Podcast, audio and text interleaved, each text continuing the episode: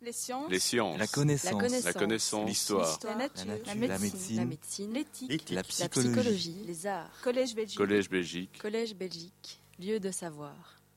Je voudrais remercier pour commencer également à Jean-Pierre de Vroet, est-ce que je me prononce plus ou moins bien le nom, Claude Tomberg et Didier Viver euh, qui m'ont euh, accompagné dans la démarche de venir euh, ici en traversant l'Atlantique.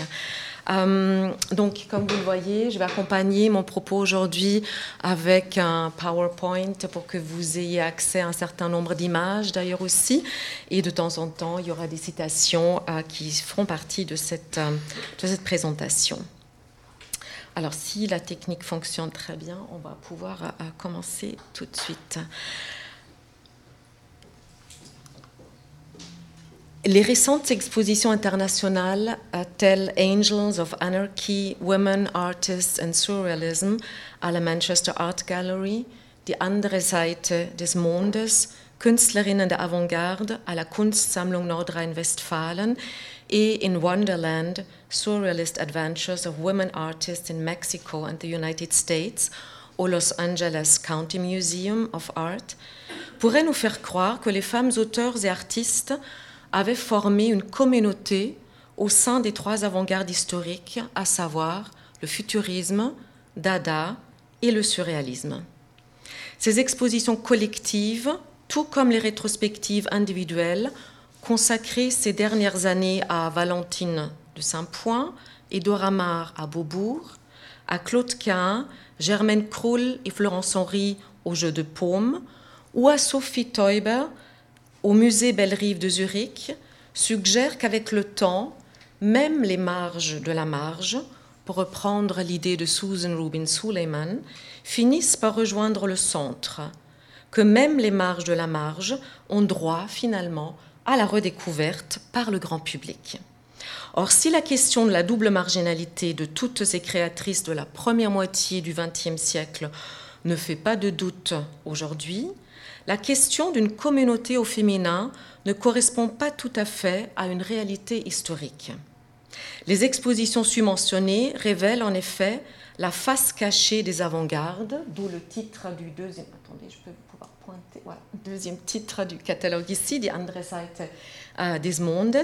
Donc la face cachée des avant-gardes en matière de présence, absence et d'apport des auteurs et artistes visuels aux avant-gardes historiques n'est qu'une fiction. Ce n'est toutefois pas leur petit nombre, ni forcément leur discrétion. Plusieurs d'entre elles en mettaient plein la vue dans leurs œuvres littéraires ou picturales, qui peuvent nous servir d'explication à leur éviction de la mémoire culturelle pendant un demi-siècle ou plus. Outre les six exemples de créatrices avant-gardistes évoqués d'entrée de jeu, je me permets d'en énumérer quelques autres, simplement pour vous convaincre d'un premier argument qui consiste à affirmer qu'elles ne constituaient pas une quantité négligeable. Les voici sortis de l'ombre de l'histoire culturelle. Je les appelle par leur nom pour les faire défiler dans l'espace virtuel de la remémoration. Mina Loy, Anif Robert, Irma Valeria, Rosa Rosa, Maria Giannini, Magamal, Benedetta et Maria Goretti pour les futuristes. Toutes cachées derrière leur nom de plume. Elsa von Freytag-Loringhoven, dite Baroness Elsa, Gabrielle Buffet-Picabia, Suzanne Duchamp, Hannah Höch, Angelika Hörle, Emmy Hennings, Claire Goll, Agnes Ernst Mayer et Clara Tiss pour les dadaïstes. Leonora Carrington, Valentine Hugo, Lise de Harme, Gisèle Prassinos, Valentine Penrose, Alice Raon, Nelly Kaplan, Toyin, Frida Kahlo, Joyce Mansour, Léonore Fini, Bona de Mondiargue, Remedios Varro, Cathy Horna, Dorothea Tanning, Kay Sage, Unica Thurn, Merit Oppenheim et j'en passe. La liste est beaucoup plus longue, vous l'avez constaté, pour les surréalistes, justement. Elles ont toutes joué, chacune à leur manière, un rôle considérable dans l'élaboration d'une esthétique novatrice misant sur le décloisonnement des frontières culturelles et linguistiques, artistiques et médiatiques. Paradoxalement, si plusieurs créatrices semblaient se connaître, si elles étaient plus ou moins proches du chef de file ou du groupe dominant de chacune des trois avant-gardes, si elles participaient à des réunions ou à des expositions de groupe, elles ne se percevaient pas ni ne souhaitaient se constituer en mouvement à part à l'intérieur d'un mouvement avant-gardiste donné. J'ouvre une brève parenthèse pour faire valoir l'exception qui confirme la règle. Il est toujours bon de regarder du côté des exceptions, évidemment.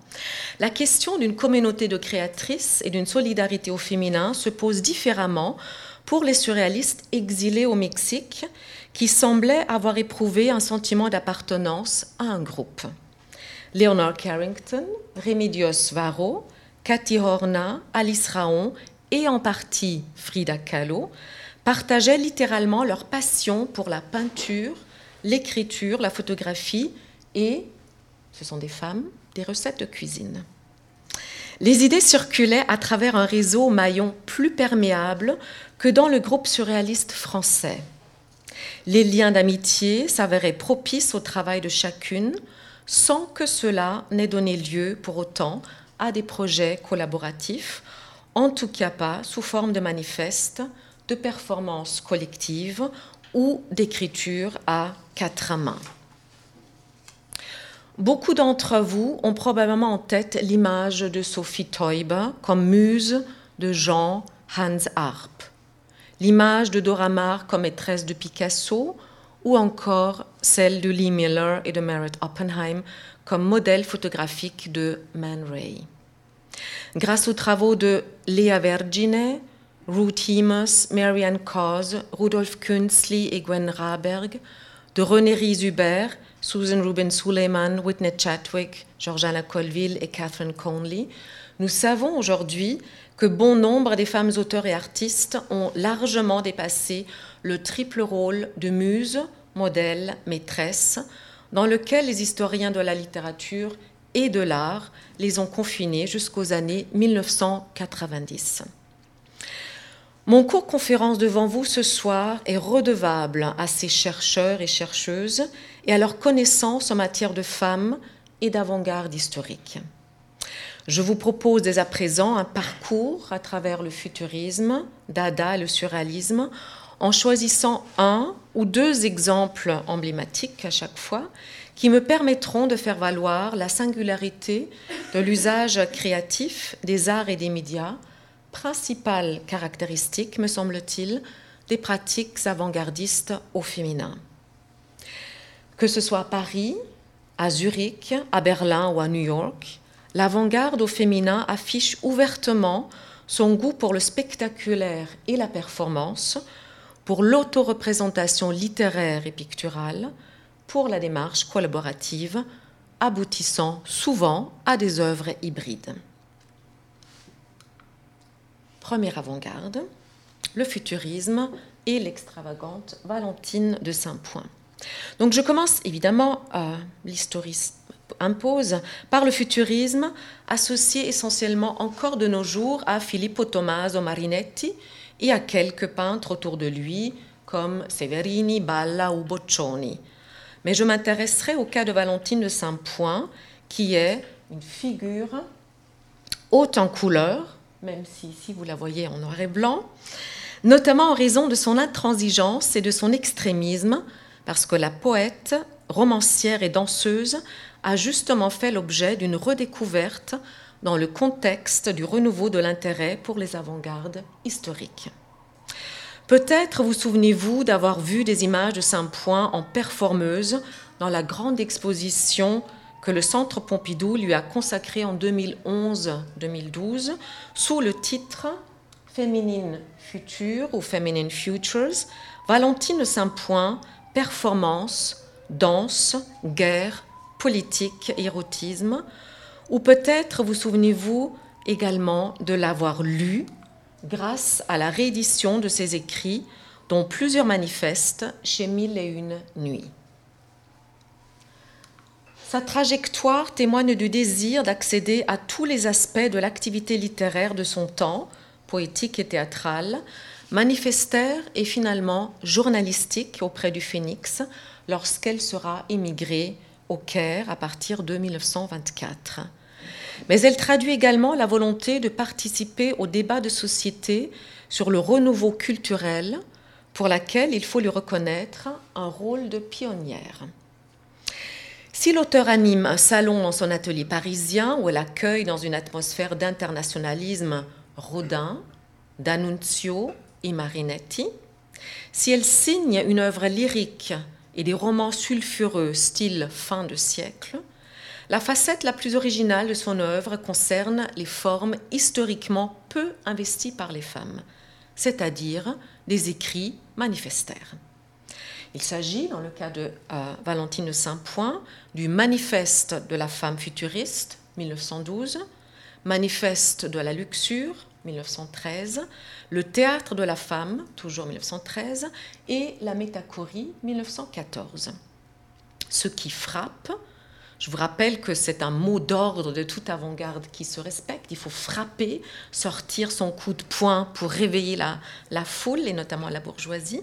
Donc ce qui frappe dans la démarche de l'arrière-petite nièce de Lamartine, Valentine Saint-Point se revendique à voix haute de cet héritage littéraire et nobiliaire, est le croisement de deux idéologies apparemment contradictoires qui relèvent pour l'une d'un esprit militant propre au futurisme et pour l'autre d'une pensée de la dégénérescence culturelle dont souffrirait la société française en l'absence de principes tels la force, l'instinct, la nature, ainsi que la race. Je mets évidemment ce terme entre guillemets. L'auteur des manifestes témoigne en effet d'un positionnement problématique qu'il faut qualifier à la fois d'avant-gardiste et d'étonnamment arrière-gardiste. L'implication de Saint-Point dans le mouvement futuriste au début des années 1910 et le choix des modes d'intervention dans le champ de l'époque, manifeste donc, mais aussi poésie, roman, exposition de peinture et surtout danse et performance, ne l'empêche pas de prôner la nécessité d'un ressourcement civilisationnel qui, loin de la morale chrétienne et de l'hypocrisie bourgeoise, devait se concrétiser dans l'avènement d'un nouveau type de femme virilisée. Les idées provocatrices énoncées sans tabou cristallisent la tension constitutive qui sous-tend chez la futuriste les relations entre perpétuation d'un ancien ordre du monde, aristocratique en bonne partie, rupture avant-gardiste dans le choix des formes textuelles et les formes d'expression artistique, et réinterprétation du modèle moderniste du féminin et de la féministe. Vous entendez bien que chez Valentine Pen, ah, Penrose, Valentine de Saint-Point, pardonnez-moi, il y a une pensée assez complexe et contradictoire à l'œuvre. Je m'explique en faisant valoir une, une première citation. Il faut plonger donc rapidement dans l'argument principal du manifeste de la femme futuriste afin de comprendre la charge ambiguë de ce texte qui se veut a priori révolutionnaire, comme c'est le propre de tout manifeste.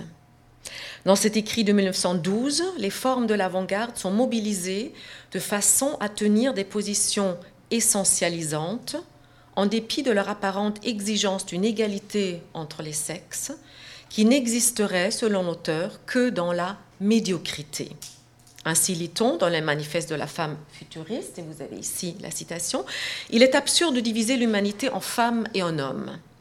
Tout surhomme, tout héros, si épique soit-il, tout génie, si puissant soit-il, n'est l'expression prodigieuse d'une race et d'une époque que parce qu'il est composé à la fois d'éléments féminins et d'éléments masculins, de féminité et de masculinité, c'est-à-dire qu'il est un être complet. Fin de citation. Abstraction faite du lexique nietzschéen sorti de son contexte, comme surhomme, génie, puissant, etc., et mise au service de l'expression prodigieuse d'une race, cette revendication fait résonner le vieil idéal androgyne tel que on le connaît depuis Platon et son banquet, transposée à l'ère nouvelle, dont Saint-Point entend préparer le terrain. Mais quelques lignes plus loin, la réunion du masculin et du féminin se voit anéantie lorsque l'auteur reproche aux femmes, aussi bien qu'aux hommes, leur manque de virilité. Il faut entraîner nos races engourdies dans la féminité à la virilité jusqu'à la brutalité. Les valeurs ainsi prônées pour les deux sexes mettent à mal une imagerie surannée du féminin, romantique à l'excès. À la femme fleur, garde malade, femme au foyer ou mère de famille, Saint-Point entend substituer le modèle des Irénies, des Amazones, des Judith, des Cléopâtres et, bien sûr, des Jeanne d'Arc. L'objectif de ce premier manifeste, pour aller vite, réside dans le renouveau de la race humaine qui doit être initiée par des femmes prêtes à procréer des générations de fils virils et héoriques, disposés à leur tour à se faire tuer à la guerre qu'on entend sonner dans ce premier manifeste. Paradoxalement, ce point de vue va de pair avec un refus catégorique de tout féminisme. Le terme est toujours écrit avec une majuscule dans le texte, ça se met toujours en pause, dans le texte euh, saint-pointiste. Elle y voit non seulement une erreur politique, mais surtout une erreur cérébrale de la femme erreur que reconnaîtra son instinct. Vous avez les jolis termes dans la citation. Ressort à la fin de cette parole manifestaire étonnante, pour dire le moins, un féminin appelé à s'accomplir à travers une virilisation doublée d'un antisentimentalisme empreint de violence. Le renversement de l'ancienne différence des sexes que semble vouloir opérer l'auteur au début de son texte, rappelons-nous, hein, les hommes et les femmes sont pareils dans leur médiocrité, lorsqu'elle évoque cette égalité dans la médiocrité, n'aboutit finalement qu'à la consécration d'éternelles valeurs masculines que le deuxième sexe devrait s'approprier. On cherche en vain dans le manifeste la remise en cause d'un système qui confirme la priorisation du masculin au détriment du féminin. L'analyse des prises de position de cette révolutionnaire à rebours, hein, elle regarde ici plutôt vers le passé que vers l'avenir, ce qui serait une fois de plus le propre d'une avant-garde. Donc cette révolutionnaire à rebours, je vous rappelle, contemporaine de Colette, d'Anna de Noailles, de René Vivien, de Gertrude Stein et de Junior Barnes, le serait bien entendu à approfondir. Donc cette euh, proximité ou cette euh, distance plutôt serait approfondir. Il s'agit pour elle d'en appeler à une libération des entraves morales et culturelles dues aux conventions sociales en se positionnant en tant que femme moderne des années d'avant la Première Guerre mondiale, mais aussi en tant que aristocrate, le modèle nobiliaire informant en sous-main son imaginaire, notamment sa conception cyclique de l'histoire. Et c'est là où l'avant-gardisme saint-pointiste est sous-tendu, comme, chez certains de ses contemporains, tels Ricciotto Canudo ou Camille Mauclair, d'une lame de fond anti-moderne. Si vous avez maintenant que j'ai l'impression que j'ai commencé par un contre-exemple, ma traversée des avant-gardes historiques avec comme point focal l'apport des femmes. Je ne vous donnerai pas tout à fait raison, mais j'essaie de me rattraper. Donc le cas de figure de Saint-Point mérite d'être nuancé, du moins un tout petit peu. Je reprends donc mon propos. Le domaine où elle, elle innove est celui de la lecture publique de ces manifestes et celui de la danse métaphorique qui s'apparente toutes deux à des one-woman shows présentés à Paris et à New York.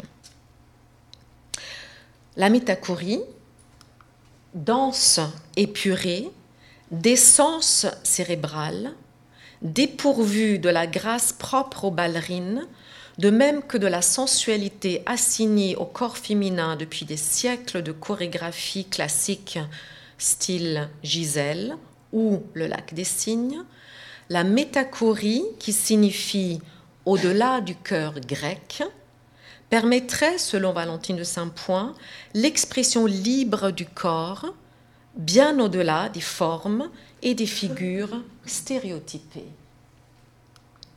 Depuis quelques années, les spécialistes de la danse contemporaine s'intéressent à la démarche chorégraphique de Valentine de Saint-Point du début du XXe siècle. Selon Silvia Contarini, le manifeste La Métachorie est, je cite, considéré comme précurseur des tendances de la danse moderne. Fin de citation.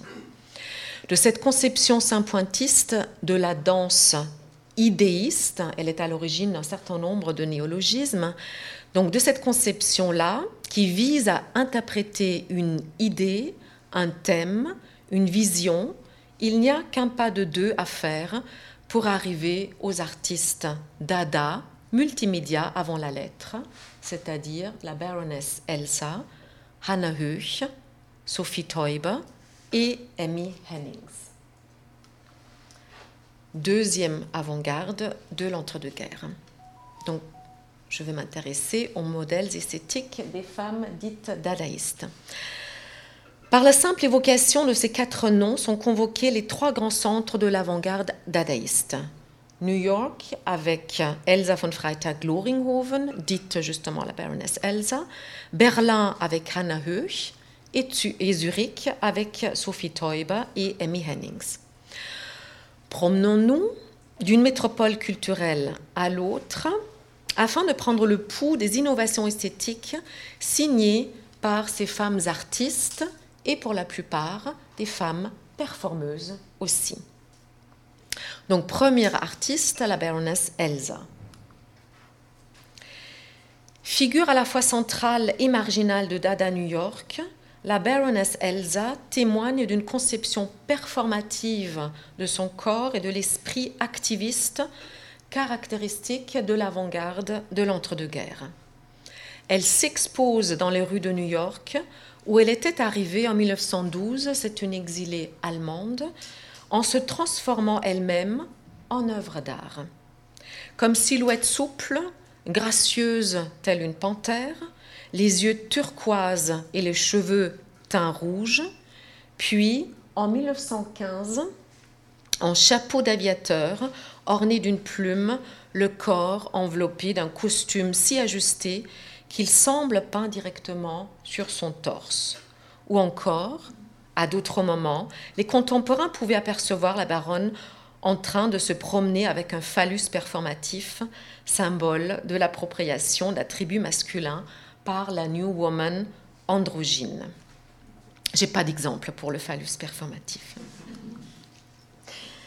En revanche, il suffit de penser à l'emswish, qui est un objet détourné proche d'un fouet conçu à partir d'un ressort métallique et d'un gland de rideau, cet appareil constituait un ornement que la baronne portait aux hanches, attaché à sa ceinture. Déambulant dans les rues de New York, elle faisait résonner de la musique corporelle d'Ada à chaque mouvement.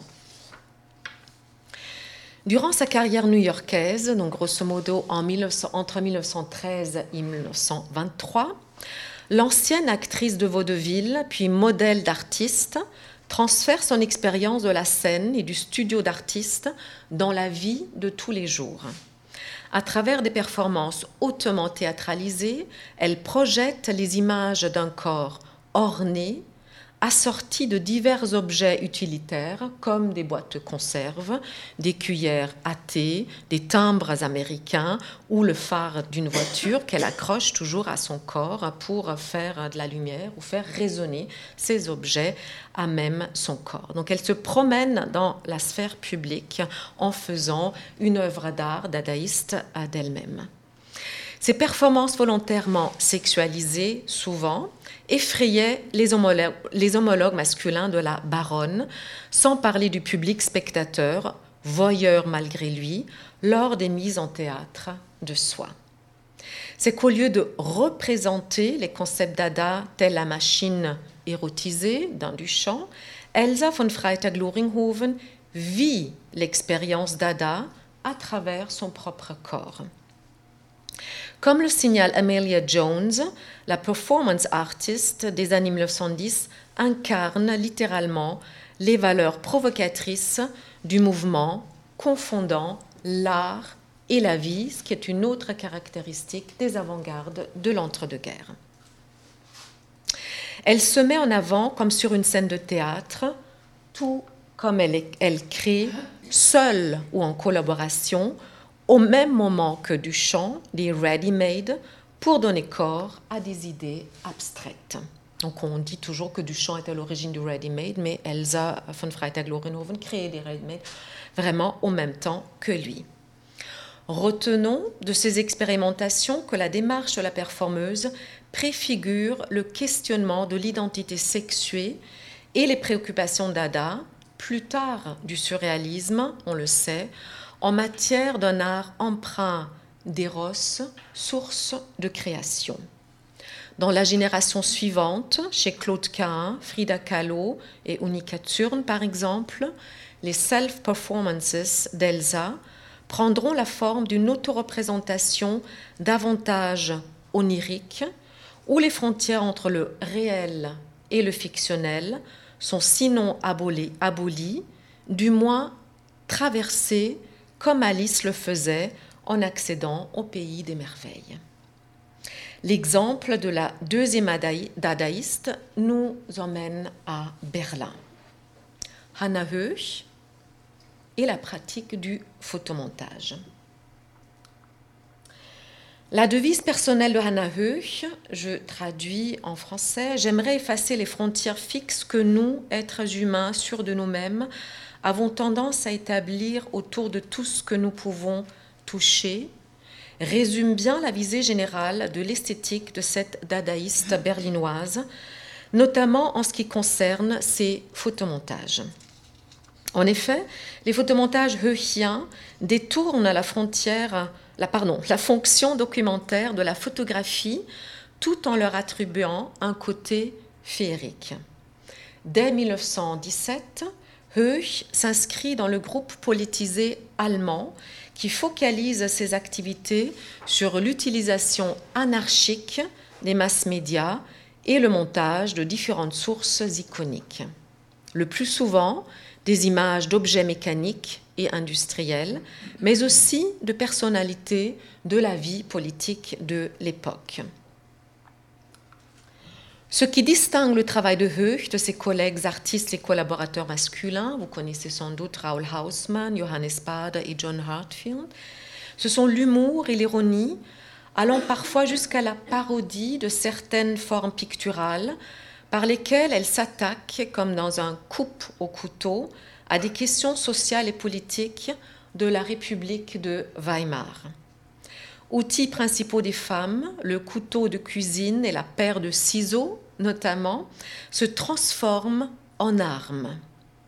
Höch coupe et découpe, monte et colle des fragments d'images, souvent recyclés de cartes postales, d'affiches publicitaires, de patrons de couture ou d'autres supports visuels quotidiens propres à une société de consommation en émergence, en y intégrant des matériaux associés généralement aux femmes. Le photomontage réalisé en 1919-20, Schnitt mit dem Küchenmesser Dada in den deutschen Bierbauch der letzten Weimarer République. je vous ai mis là la traduction en allemand. C'est un long titre qui ressemble quasiment à, un poème dadaïste. Euh, donc ce, photomontage traduit toute la violence contenue dans ce titre qui se lit comme un poème dadaïste.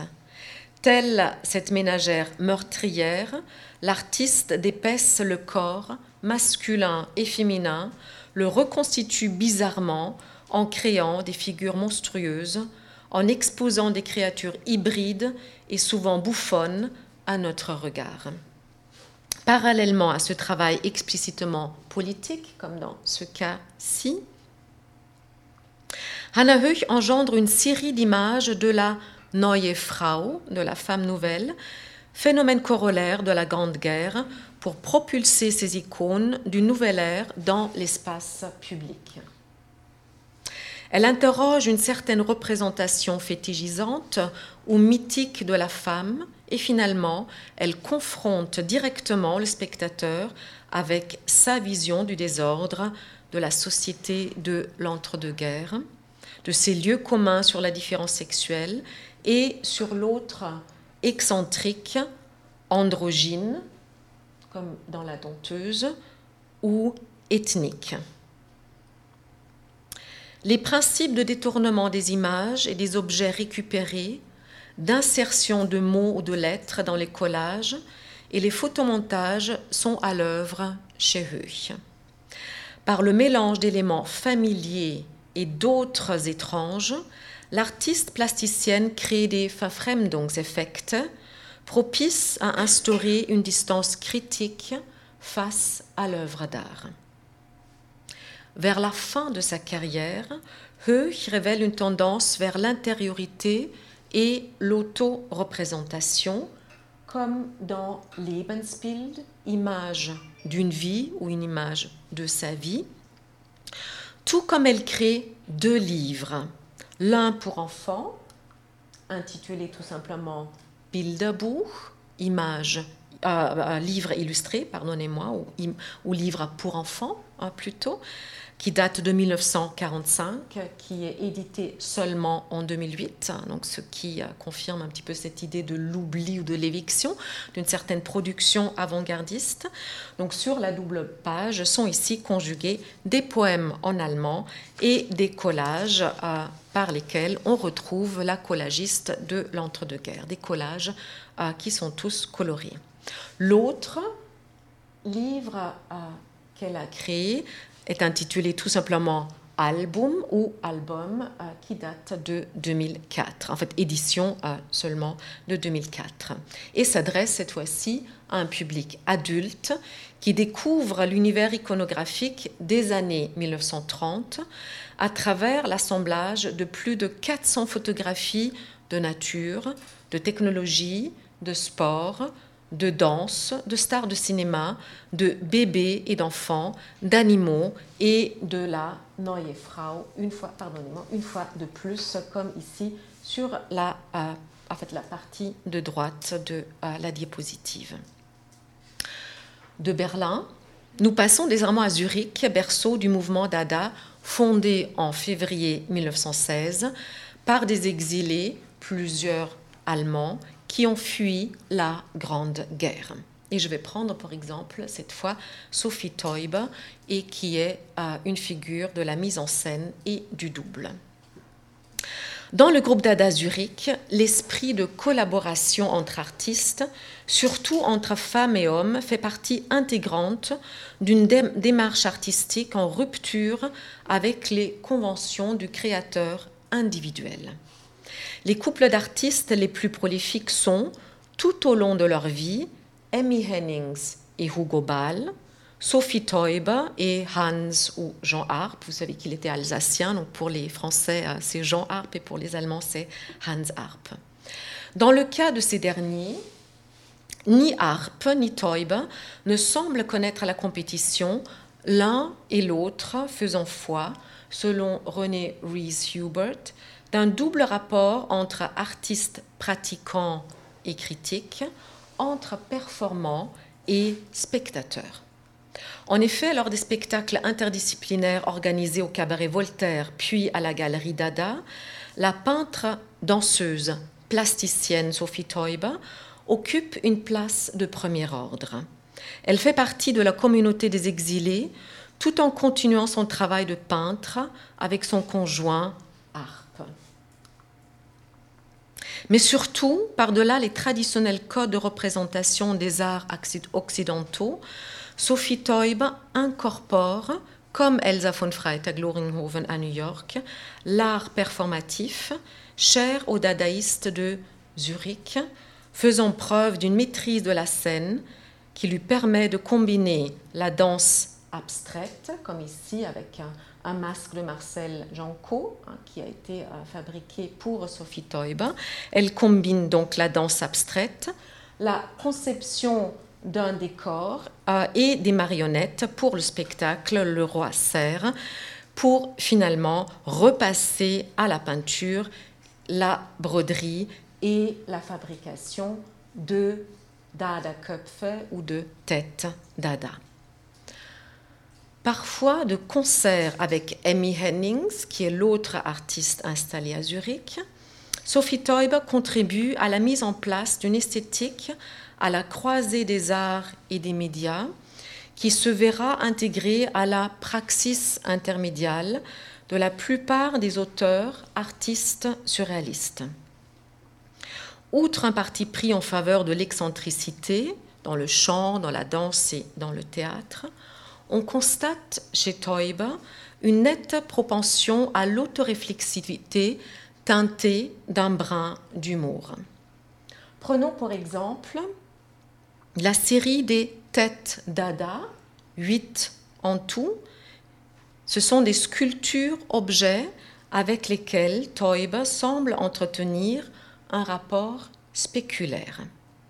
Cette spécularité amorce au milieu des années 1920 un mouvement vers l'intériorité, pour reprendre un terme de Laurent Jenny, vers le déploiement d'univers mi-réels, mi-fantaisistes, qui fait de Sophie Teuber une figure de relais entre Dada et le surréalisme. Elle inaugure une tradition avant-gardiste propice à la figuration de soi comme artiste qui investit divers arts et médias dans le but de décloisonner les frontières entre peinture, sculpture, théâtre et danse. Alors après le futurisme, le dadaïsme, nous arrivons à la troisième avant-garde et je me pencherai plus précisément sur l'intérêt du surréalisme en matière de livres-objets ou de livres tout court. Je vous emmène donc désormais, dernière étape de notre parcours d'aujourd'hui, du côté de la troisième avant-garde historique, soit le surréalisme.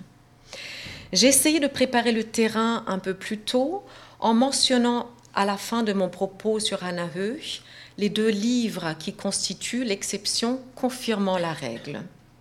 Tandis que les futuristes veulent brûler les bibliothèques et les musées, hein, c'est une proclamation euh, explicite de Marinetti, tandis que les dadaïstes déclarent vouloir faire table rase de toutes les valeurs culturelles du passé et ne rien créer, comme le clamait haut et fort Tristan Tzara dans le premier des sept manifestes Dada, les surréalistes se lancent corps et âme dans la restructuration du champ culturel, entre autres en misant sur l'objet livre comme espace d'expérimentation et de collaboration interartistique.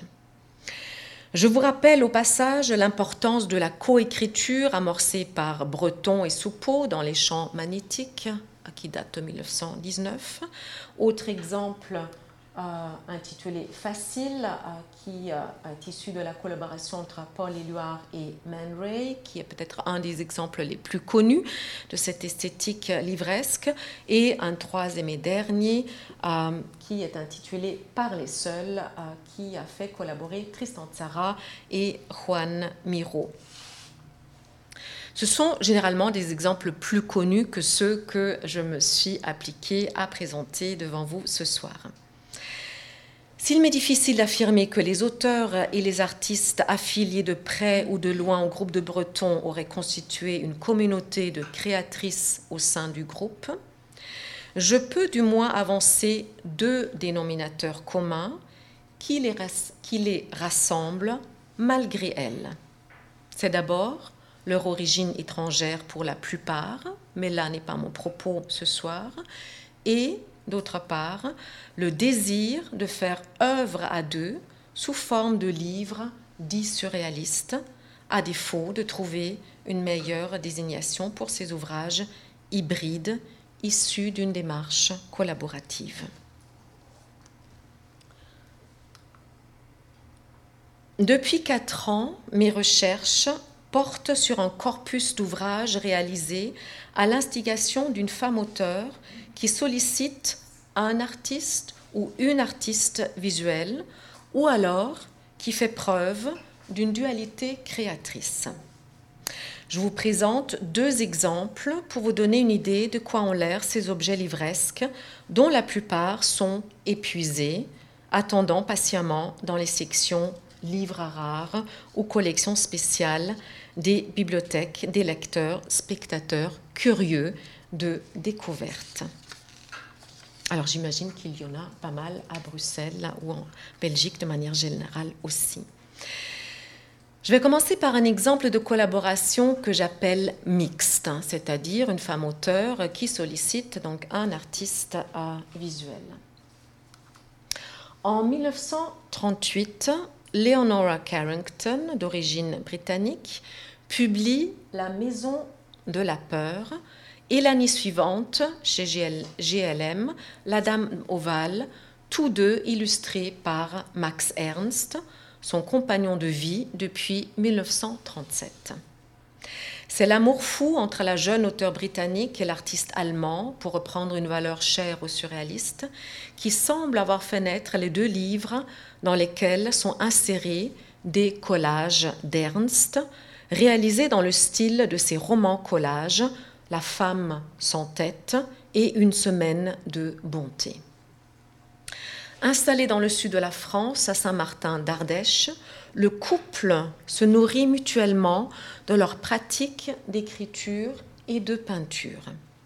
De factures matérielles différentes, la Maison de la Peur est un petit format, tandis que La Dame ovale constitue un recueil de récits un peu plus grand et un peu plus volumineux aussi. Les deux œuvres, dont l'appartenance générique, comptent nouvelle ou fable, telle est la question, reste ambiguë. Ces deux œuvres-là proposent des visions plus proches du cauchemar que du rêve, tout en atténuant leur charge effrayante grâce à l'humour noir et à des pointes ironiques.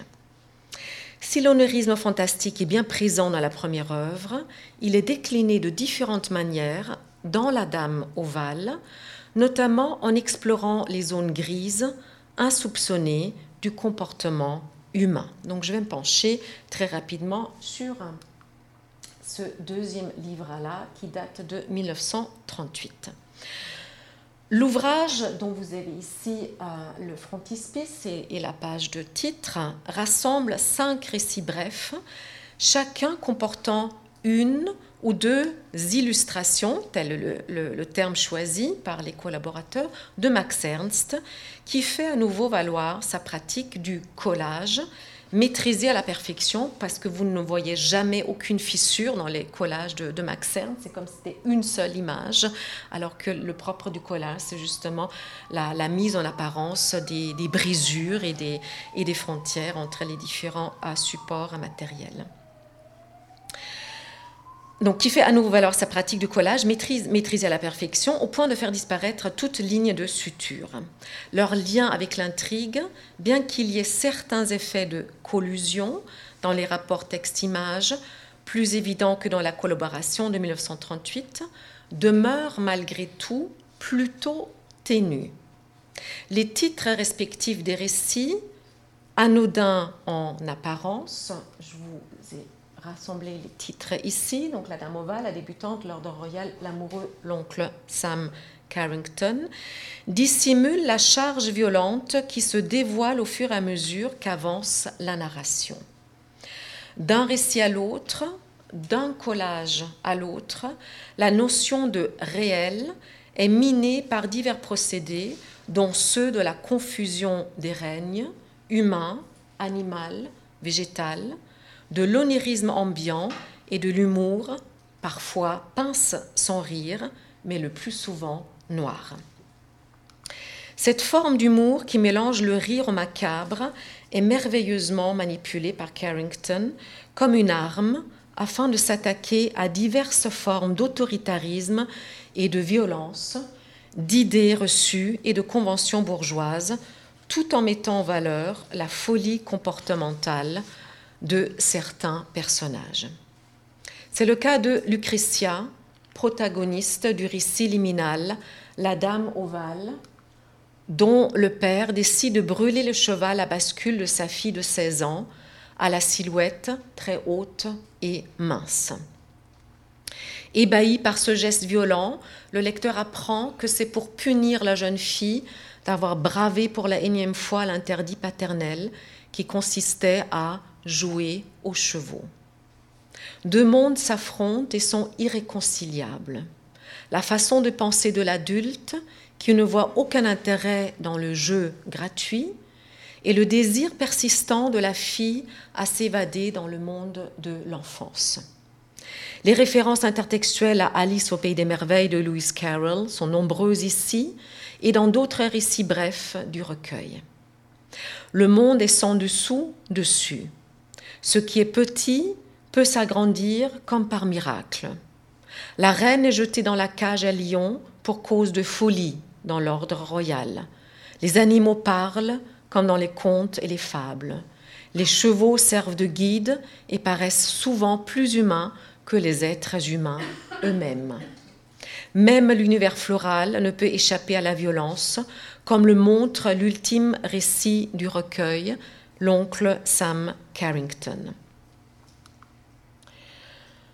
L'auteur y renoue avec l'univers bourgeois, auquel qu'elle va contester tout au long de sa carrière d'écrivaine et de, de, peintre. Elle renoue avec l'univers bourgeois et ses obsessions de conformité et de bienséance, telles qu'ironisées dans La Dame ovale. Partie à la recherche d'un remède contre le rire indécent de l'oncle Sam et de tante Edgeworth, la narratrice en compagnie de son ami le cheval, je vous disais qu'il y avait toujours des chevaux qui accompagnaient à l'univers de Carrington, découvre le secret des demoiselles Cunningham Jones, spécialisées dans l'extermination des hontes de famille. Ça peut toujours être pratique hein, de pouvoir les exterminer, ces hontes-là. Dans leur potager, en pleine forêt enchantée par des cadavres, elles fouettent les légumes qui, à leur tour, finissent par se battre entre eux. Face à cette scène déjantée, le cheval qui sert de guide dans ce monde de férocité explique au jeu que les légumes souffrent pour le bénéfice de la société, ce qui engage la voix narrative à affirmer laconiquement que les légumes n'avaient pas l'air enthousiastes de mourir de mort honorable. Arrivé au bout du recueil, le lecteur ne s'étonnera guère d'apprendre que deux carottes et une courgette constitueront la solution miracle permettant de rétablir la réputation sociale de la famille mise en danger par le rire inconvenant de l'oncle Sam et de tante Edgeworth.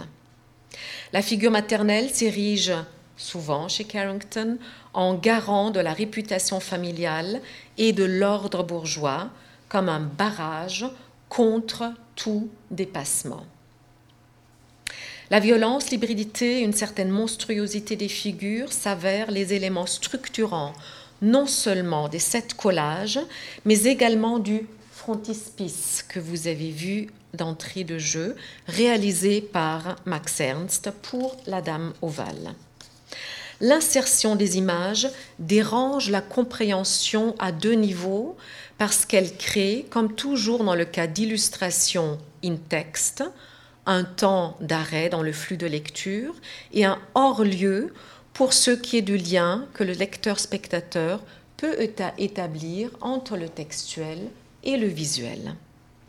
De la méduse crapaud léopard, à la femme cheval en passant par la lectrice à la tête de chenille que vous avez vu, c'était le premier exemple d'une double page, et à l'homme fourmi, les collages donnent à voir des corps hybrides, à la fois humains et animaux, corroborant l'ambiance d'inquiétante étrangeté propre aux cinq récits.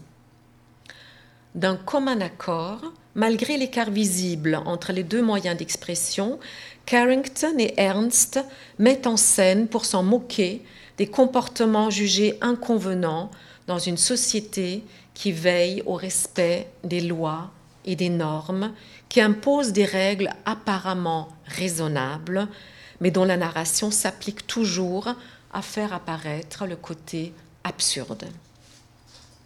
Le regard irrévérencieux que porte la narratrice depuis son positionnement en retrait par rapport au réel sur le fonctionnement des rapports humains prend pour cible le système de valeurs bourgeois. À défaut de pouvoir être changées, les valeurs sont démasquées comme factices. À défaut de pouvoir être changées, elles sont montrées comme des entraves au bonheur de la débutante, avide de lire et non de danser. À la joie de la dame ovale de se transformer en jeune fille pour jouer avec son cheval à bascule, au rire fou de l'oncle Sam ou de tout autre membre d'une famille bourgeoise qu'il s'agit de guérir à tout prix. Alors ça faisait beaucoup d'exemples. Non, non, c'est pas fini. Non, non, j'arrête pas sur une, sur une page blanche. Je voulais juste vous permettre de respirer un petit peu reprendre votre souffle parce qu'on va passer en, pré-conclusion parce que je fais une sorte d'intermédiaire entre ce que je viens d'expliquer et la véritable conclusion. Donc mon deuxième exemple, ou mes deux, mes deux derniers exemples sont tirés d'un site, à, site web que j'ai créé à l'intérieur de mon projet de recherche sur les livres sur au, au féminin et donc, je vais vous présenter uh, Hexentext de Unica et Oracle et Spectacle avant de conclure pour de vrai. Et ensuite, nous allons passer en conclusion. Donc, mon deuxième exemple, je pense qu'il va falloir que je sorte d'ici pour aller chercher.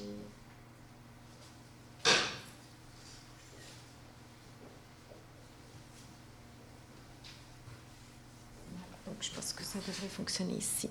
Donc, mon deuxième exemple de livre surréaliste, donc après à La Dame ovale de Leonard Carrington et, euh, et, Max Ernst, me permet de conclure en vous invitant à visiter avec moi le site lisaf.org que j'ai créé avec le concours d'un certain nombre de collaboratrices et de collaborateurs. Il me semble que je ne pouvais pas travailler sur la démarche collaborative sans intégrer moi aussi des collaboratrices et des collaborateurs, dans le but de mieux faire connaître la contribution des créatrices surréalistes à l'esthétique intermédiale de la troisième avant-garde historique. Donc, euh, euh, l'exemple que j'ai choisi, donc vous avez ici euh, donc ce site qui est créé avec une bibliothèque d'apparence virtuelle, donc tous les livres épuisés pour la très grande partie hein, de, ces, de, ces, de ces œuvres hybrides sont ici. Ah, et on peut, on va entrer là-dedans avec mon premier exemple qui se trouve évidemment à la toute fin. Donc le premier exemple est celui euh, de Onicaturne que vous avez ici. Normalement, ça devrait s'ouvrir. Voilà. Alors, Regardons le cas de figure d'Onicaturne. Très attiré dans les années 1950-60, nous avons dépassé la Seconde Guerre mondiale, hein, parce que plusieurs créatrices surréalistes avaient commencé à travailler dans les années 1920-30, se sont exilées et sont revenues ou sont restées en exil pour euh, très souvent travailler ensemble. Donc dans les années 1950-60, par la forme de l'anagramme et du dessin automatique, l'auteur, peintre et dessinatrice est également la créatrice de deux œuvres hybrides, Hexentext 1954 et Oracle et spectacle 1967, où dialoguent ces deux langages de prédilection, le verbe poétique et le dessin à l'encre de Chine ou la gravure sur cuivre. Leur point de rencontre se situe du côté du jeu et du hasard, pleinement contrôlé toutefois par la raison pour ce qui est de l'écriture anagrammatique. Et vous avez ici donc un exemple de, double page. Donc de format carré, le petit livre à la couverture de carton noir intitulé Hexentext n'a a priori rien pour impressionner. Il renferme, tel indiqué par le sous-titre, dix dessins et dix anagrammes. Non paginés, Les 18 feuilles sont cousues de fil noir et se voient augmentées d'une postface de Hans Pellmer, postface qui est également annoncée dès le sous-titre. Donc c'est un autre passionné euh, du, surréalisme, comme vous le savez sans doute. Échec en Allemagne, l'objet livre s'avère un grand succès auprès des surréalistes parisiens, mais ne connaîtra aucune réédition jusqu'à aujourd'hui. Thurn rassemble ici ses toutes premières anagrammes composées entre 1953 et 1954, auxquelles elle ajoute ses premiers dessins à l'encre de Chine, datant des mêmes années, synonyme pour elle d'une période de création faste et inspirée. Vous avez toujours ce principe-là d'un dispositif texte-image. Un dessin à l'encre de Chine précède une anagramme sur la page de droite et toutes les anagrammes sont de longueur variable. Dans L'homme jasmin, la narratrice protagoniste note à propos de la genèse de l'ouvrage, je cite, Cet ami lui parle d'anagramme et lui montre comment on peut faire de tels poèmes. En même temps, il découvre qu'elle a un don pour le dessin automatique. Il l'encourage et l'année suivante, grâce à lui, les éditions de la galerie Springer publient son premier livre, Hexentexte. Fin de citation. Ce qui ressemble à un jeu d'enfant révèle une mise en forme soignée, basée sur l'idée d'une suite de doubles pages délimitant le territoire de chaque moyen d'expression grâce au pli du livre. Hein, le livre est divisé en deux parties et ah, les deux moyens d'expression sont clairement délimités également. En principe, là, ça devrait fonctionner pour revenir un peu plus complexe que vous voyez ici. Donc, deuxième livre à objet de Unica Thurn, intitulé Oracle et spectacle. L'album propose une sélection d'anagrammes toujours, rédigées sur une dizaine d'années, ainsi que d'eau forte qui, elle, date de 1966.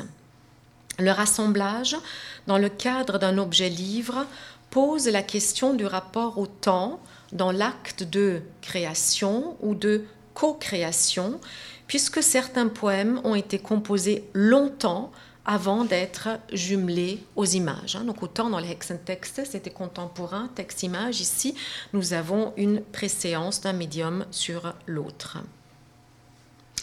En contraste avec la publication relativement modeste de Hexentext, les anagrammes gravures seront, 13 ans plus tard, consignés dans un album moyen format, soigneusement arrangé dans un boîtier rigide, couvert de lin noir et publié par Georges Visa en 1967. Georges Visa était un des grands éditeurs des surréalistes.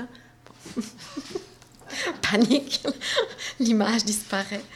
C'est d'ailleurs par son témoignage d'amitié, je cite, Ce petit livre est né d'une amitié. Je lui, donc à Onikatsurne, préparais des cuivres et en assurais la morsure à l'eau forte, que s'ouvre la suite des 14 poèmes et 8 eaux fortes. On constate d'office que le parti pris du dispositif texte-image d'oracle et spectacle est radicalement différent de Hexentext. Et donc là aussi, je vais descendre sur la page maintenant que ma flèche ne me quitte pas. Donc ça, c'est une longue présentation. Et puis à la fin du site web, donc qui est ouvert à tout le monde, donc c'est un accès libre. Euh, j'ai toujours mis un certain nombre d'exemples tirés de l'album pour respecter quand même mes droits d'auteur et les droits de reproduction. Jusqu'à présent, il n'y a pas eu de problème. Hein, on retira. Donc ça, je vous montre sans, euh, sans commenter euh, en même temps, je vais revenir là-dessus. Donc vous avez la page de titre.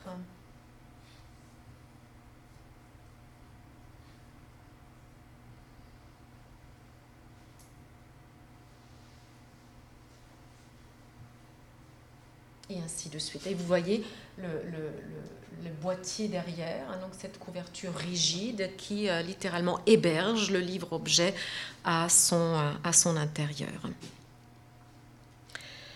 Si dans ce dernier, donc dans Hexentext, les doubles pages font cohabiter un dessin sur la page de gauche et une anagramme sur la page de droite, dans le cas de l'album de 1967, leur disposition se fait en quadriptyque.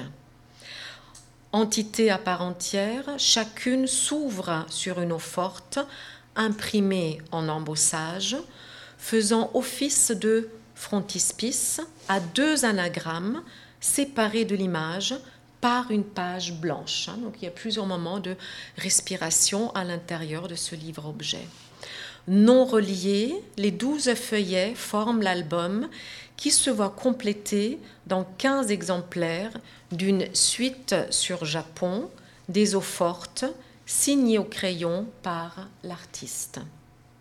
C'est un véritable livre-objet dont certains avant-gardistes avaient la recette, si l'on pense à Blaise Sandrard et Sonia Delaunay, la prose du transsibérien et de la petite Jeanne de France, si on pense également au magnifique livre du poète relieur Georges Huguenet, ou encore à Dorothea Tanning et Max Ernst, co-créateurs d'Oiseaux en péril. Publié par l'éditeur Georges Véza, spécialisé dans les éditions de luxe, le dispositif d'oracle et spectacle ressemble à celui de l'album de Tanning Ernst. Il fait en sorte que l'eau forte et les deux anagrammes ne sont jamais placés dans un rapport spéculaire. Hein. donc ça se fait jamais à, face directement. Il n'y a pas de rapport automatique à établir entre le texte et l'image. Chaque médium garde ainsi son autonomie. Les deux se valent. Si l'anagramme organise la dissolution du mot, de la logique et du sens, le dessin fonctionne selon les principes de l'accumulation compulsive de traits et de l'extension, voire de la torsion des corps, jusqu'à ce qu'ils se touchent et se fondent l'un dans l'autre. Si je devais résumer en un mot pourquoi j'avais accepté il y a un an de venir parler au Collège royal de Belgique, outre l'honneur que représente un cours conférence dans cette prestigieuse institution qui n'existe pas au Québec de cette façon. Et sans oublier, bien entendu, l'exquise qualité des chocolats belges. Donc de vous parler de l'apport des femmes auteurs et artistes à l'esthétique avant-gardiste, je, dirais ceci. C'est parce que entre les années 1910 et 1960, et même au-delà de ces décennies, ce qui vous fait entendre la longévité hein, de cette avant-garde ou de ces avant-gardes au, au, féminin, les signataires de manifestes, les poétesses, les peintres, les photographes, les performeuses, les romancières et les dessinatrices ont contribué assez substantiellement à l'élaboration des trois avant-gardes pour que nous leur accordions une place dans la mémoire culturelle du XXe siècle. Que l'une ou l'autre ne servent pas seulement de figure de référence superficielle pour une collection de mode, comme c'était le cas à l'automne 2018, lorsque la jeune couturière Maria Grazia Chiuri prétendait s'être inspirée du look androgyne de Claude Cain auteur, photographe, essayiste et activiste politique durant la résistance pour la nouvelle collection de la maison Dior, comme vous le voyez ici. Puis là, en principe, donc j'avais prévu euh, de retourner continuer. Il me semble que ce recyclage post-post-moderne ne rend pas justice à une démarche esthétique souvent audacieuse, défiant les règles de l'art, changeant notre regard sur l'acte créateur, décloisonnant les frontières entre les arts les médias, mettant à mort l'idée romantique du génie créateur solitaire, afin de proposer de nouvelles formes de co-création. Cependant, mon point de vue critique mérite d'être nuancé, une fois de plus. Hein, j'ai déjà dû le faire pour Valentine de Saint-Point. Dans le cas des références, toujours de la part de la maison Dior, à l'univers de la peintre écrivaine Léonore Fini, les emprunts que lors du défilé printemps-été 2018, c'était visiblement une année très féconde pour la maison Dior, Maria Grazia Chiuri prétend faire cette fois a un emprunt à l'esthétique surréaliste de manière générale, hein, pour euh, cet univers entre le rêve et le réel, le noir et le blanc, l'échiquier, ainsi de suite, et plus particulièrement au goût de Léonore Fini pour les vêtements et les grandes mascarades. Cela peut donc trouver une certaine justification aussi dans le lien amical euh, ancien qui existait entre l'artiste d'origine italienne et Christian Dior, qu'il avait exposé au moment de son arrivée à Paris en 1932. Dans les deux cas que je viens de mentionner, je termine définitivement là-dessus, la question est la suivante. Vaut-il mieux laisser les Claude Quint et autres Léonore Fini dans les zones d'ombre donc dans les zones de l'oubli de l'histoire culturelle du XXe siècle, ou alors, dans un régime de pensée libérale, est-il permis d'accepter le recyclage de certaines caractéristiques avant-gardistes, telles la confusion des genres sexuels qui culmine souvent dans l'idée d'androgynie, et l'exploration des limites entre le rêve et le réel, sous les projecteurs d'un défilé de mode? Entre l'ombre et la lumière Quel sort l'époque contemporaine réserve-t-elle à ces nombreuses femmes artistes, aux avant-gardes historiques de manière générale, dont l'objectif déclaré était de combattre l'art bourgeois et le consumérisme? Je vous remercie de votre attention.